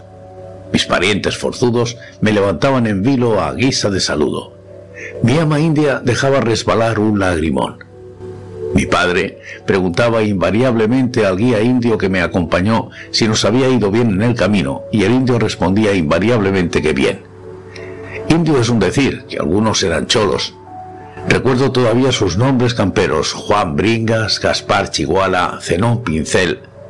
Solían añadir de modo remolón si sufrimos lluvia, granizada, cansancio de caballos o cualquier accidente. Una vez, la primera respuesta de Gaspar se hizo más notable porque una súbita crecida llevóse un puente y por poco nos arrastra el río al vadearlo. Mi padre regañó entonces a Gaspar. ¿Cómo dices que bien? Si hemos llegado bien, todo ha estado bien, fue su apreciación. El hecho era que el hogar andino me recibía con el natural afecto y un conjunto de características a las que podría llamar centenarias y, en algunos casos, milenarias. Mi padre comenzaba pronto a preparar el nacimiento. En la habitación más espaciosa de la casona levantaba un armazón de cajones y tablas, ayudado por un carpintero al que decían gamboyao, y nosotros, los chicuelos, a quienes la oportunidad de clavar o serruchar nos parecía un privilegio. De hecho lo era, porque ni papá ni gamboyao tenían mucha confianza en nuestra destreza. Después, mi padre encaminábase hacia alguna zona boscosa, siempre seguido de nosotros los pequeños, que hechos una vocinglera turba, poníamos en fuga a perdices, torcaces, conejos silvestres y otros espantadizos animales del campo. Del monte traíamos musgo, manojos de unas plantas parásitas que crecían como barbas en los troncos, unas pencas llamadas achupallas, ciertas carnosas siempre vivas de la región, ramas de hojas olorosas y extrañas flores granantes y anaranjadas. Todo ese mundillo vegetal capturado tenía la característica de no marchitarse pronto y debía cubrir la armazón de madera. Cumplido el propósito, la amplia habitación olía a bosque recién cortado. Las figuras del nacimiento eran sacadas entonces de un armario y colocadas en el centro de la armazón cubierta de ramas, plantas y flores. San José, la Virgen y el niño, con la mula y el buey, no parecían estar en un establo salvo por el puñado de paja que amarilleaba en el lecho del niño. Quedaban en medio de una síntesis de selva. Tal se acostumbraba tradicionalmente en Marcabal Grande y toda la región. Ante las imágenes relucía una plataforma de madera desnuda que oportunamente era cubierta con un mantel bordado y cuyo objeto ya se verá. En medio de los preparativos, mamá solía decir a mi padre, sonriendo de modo tierno y jubiloso, José, pero si tú eres ateo, déjame, déjame, Herminia, replicaba mi padre con buen humor, no me recuerdes eso ahora y a los chicos les gusta la Navidad. Un ateo no quería herir el alma de los niños. Toda la gente de la región, que hasta ahora lo recuerda, sabía por experiencia que mi padre era un cristiano por las obras y cotidianamente. Por esos días llegaban los indios y cholos colonos a la casa llevando obsequios, a nosotros los pequeños, a mis padres, a mi abuela Juana, a mis tíos, a quien quisieran elegir entre los patrones. Más regalos recibía mamá. Obsequiábanos gallinas y pavos, lechones y cabritos, frutas y tejidos y cuantas cosillas consideraban buenas. Retornábaseles la atención con telas, pañuelos, rondines, machetes, cuchillas, sal, azúcar, Cierta vez un indio regalóme un venado de meses que me tuvo deslumbrado durante todas las vacaciones.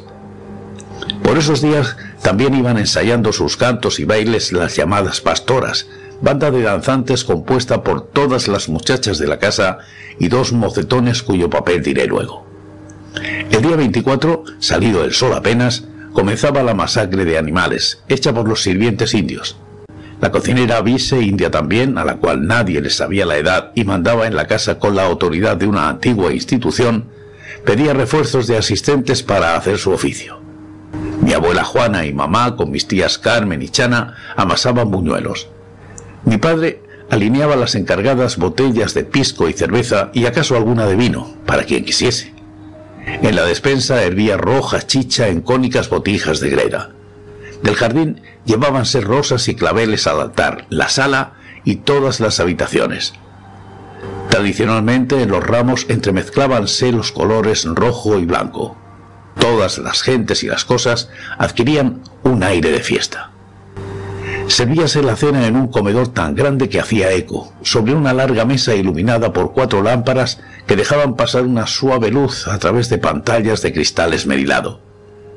Recuerdo el rostro emocionadamente dulce de mi madre junto a una apacible lámpara. Había en la cena un alegre recogimiento aumentado por la inmensa noche de grandes estrellas que comenzaba junto a nuestras puertas, como que rezaba el viento. Al suave aroma de las flores que cubrían las mesas se mezclaba la áspera fragancia de los eucaliptos cercanos. Después de la cena pasábamos a la habitación del nacimiento. Las mujeres se arrodillaban frente al altar y rezaban. Los hombres conversaban a media voz, sentados en gruesas sillas adosadas a las paredes. Los niños, según la orden de cada mamá, rezábamos o conversábamos. No era raro que un chicuelo demasiado alborotador se lo llamara a rezar como castigo. Así iba pasando el tiempo. De pronto, a lo lejos, sonaba un canto que poco a poco avanzaba acercándose. Era un coro de dulces y claras voces. Deteníase junto a la puerta. Las pastoras entonaban una salutación cantada en muchos versos. Recuerdo la suave melodía. Recuerdo algunos versos. En el portal de Belén hay estrellas, sol y luna, la Virgen y San José y el niño que está en la cuna. Niñito, ¿por qué has nacido en este pobre portal, teniendo palacios ricos donde poderte abrigar? Súbitamente las pastoras irrumpían en la habitación de dos en dos, cantando y bailando a la vez. La música de los versos había cambiado y estos eran más simples.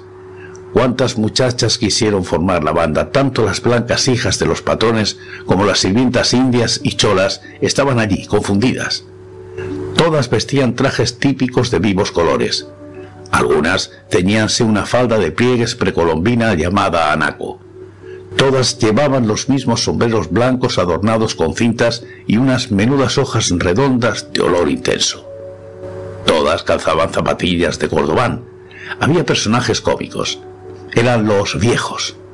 Los dos mocetones habíanse disfrazado de tales, simulando jorobas con un bulto de ropas y barbazas con una piel de chivo. Empuñaban callados. Entre canto y canto los viejos lanzaban algún chiste y bailaban dando saltos cómicos. Las muchachas danzaban con blanda cadencia ya en parejas o en forma de ronda. De cuando en vez agitaban claras sonajas. Y todo quería ser una imitación de los pastores que llegaron a Belén, así con esos trajes americanos y los sombreros peruanísimos. El cristianismo hondo estaba en una jubilosa aceptación de la igualdad. No había patrona ni sirvientitas y tampoco razas diferenciadores esa noche. La banda irrumpía el baile para hacer las ofrendas. Cada pastora iba hasta la puerta donde estaban los cargadores de los regalos y tomaba el que debía entregar. Acercándose al altar entonaba un canto alusivo a su acción. Señora Santa Ana, ¿por qué llora el niño? Por una manzana que se le ha perdido. No llore por una, yo le daré dos, una para el niño y otra para vos. La muchacha descubríase entonces, caía de rodillas y ponía efectivamente dos manzanas en la plataforma que ya mencionamos. Si quería dejaba más de las enumeradas en el canto. Nadie iba a protestar. Una tras otra iban todas las pastoras cantando y haciendo sus ofrendas. Consistían en juguetes, frutas, dulces, café y chocolate, pequeñas cosas bellas hechas a mano. Una nota puramente emocional era dada por la pastora más pequeña de la banda. Cantaba, A mi niño Manuelito todas le trae un don. Yo soy chica y le traigo mi corazón. La chicuela arrodillábase haciendo con las manos el ademán del caso. Nunca faltaba quien asegurara que la mocita de veras parecía estar arrancándose el corazón para ofrendarlo. Las pastoras iban siendo otros cantos, en medio de un bailecito mantenido entre vueltas y venias. A poco entraban de nuevo con los rebozos y sombreros en las manos, sonrientes las caras, a tomar parte en la reunión general. Como habían pasado horas desde la cena, tomábase de la plataforma los alimentos y bebidas ofrendados al niño Jesús. No se iba a molestar el niño por eso. Era la costumbre. Cada uno servíase lo que deseaba. A los chicos nos daban además los juguetes. Como es de suponer, las pastoras también consumían sus ofrendas. Conversábase entre tanto. Frecuentemente pedíase a las pastoras de mejor voz que cantaran solas. Algunas accedían, y entonces todo era silencio para escuchar a una muchacha erguida, de lucidas trenzas, elevando una voz que era a modo de alta y plácida plegaria. La reunión se disolvía lentamente. Brillaban linternas por los corredores. Me acostaba en mi cama de cedro, pero no dormía. Esperaba ver de nuevo a mamá. Me gustaba ver que mi madre entraba caminando de puntillas y como ya nos habían dado los juguetes, ponía debajo de mi almohada un pañuelo que había bordado con mi nombre. Me conmovía su ternura. Deseaba yo correspondérsela y no le decía que la existencia había empezado a recortarme los sueños. Ella me dejó el pañuelo bordado, tratando de que yo no despertara durante varios años.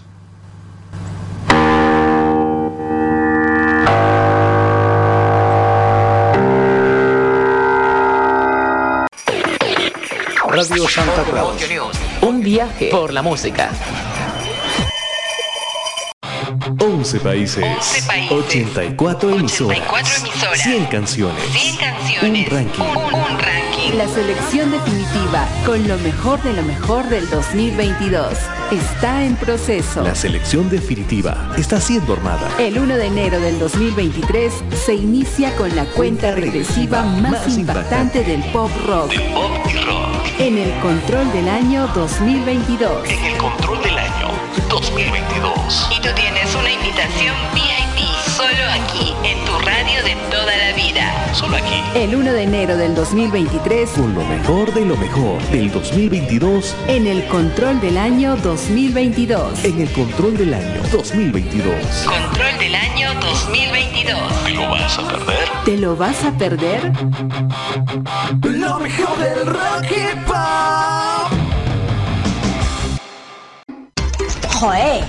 Menuda paliza me está dando este marco 89. Pero aunque vaya perdiendo, no me voy a enfadar. Y voy a insultarlo por el chat. ¿Vale, Manuel? Mirad, también he comprado este acondicionador que os dejará el pelo súper liso para vuestras fotos. Que por cierto, hay que tener mucho cuidado con dónde se cuelgan esas fotos. ¿Eh, Rocío? Que, que luego no sabemos dónde acaban. Conozco a alguien por internet, se lo digo a mi familia. Quedo en un sitio público y comparto siempre la ubica. Así se hace así, así, así se hace así, así. Ay, papás, mamás. No hace falta ser un experto en redes sociales para acompañar a tus hijos en su vida digital.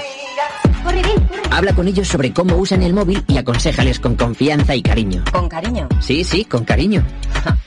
Así les abrirás todo un mundo de conocimiento y de relaciones sanas y seguras. Porque tú ya eres su mayor influencer. No, hombre, está los niños muy consentidos. Radio Santa Claus. Ocio News. Un viaje por la música.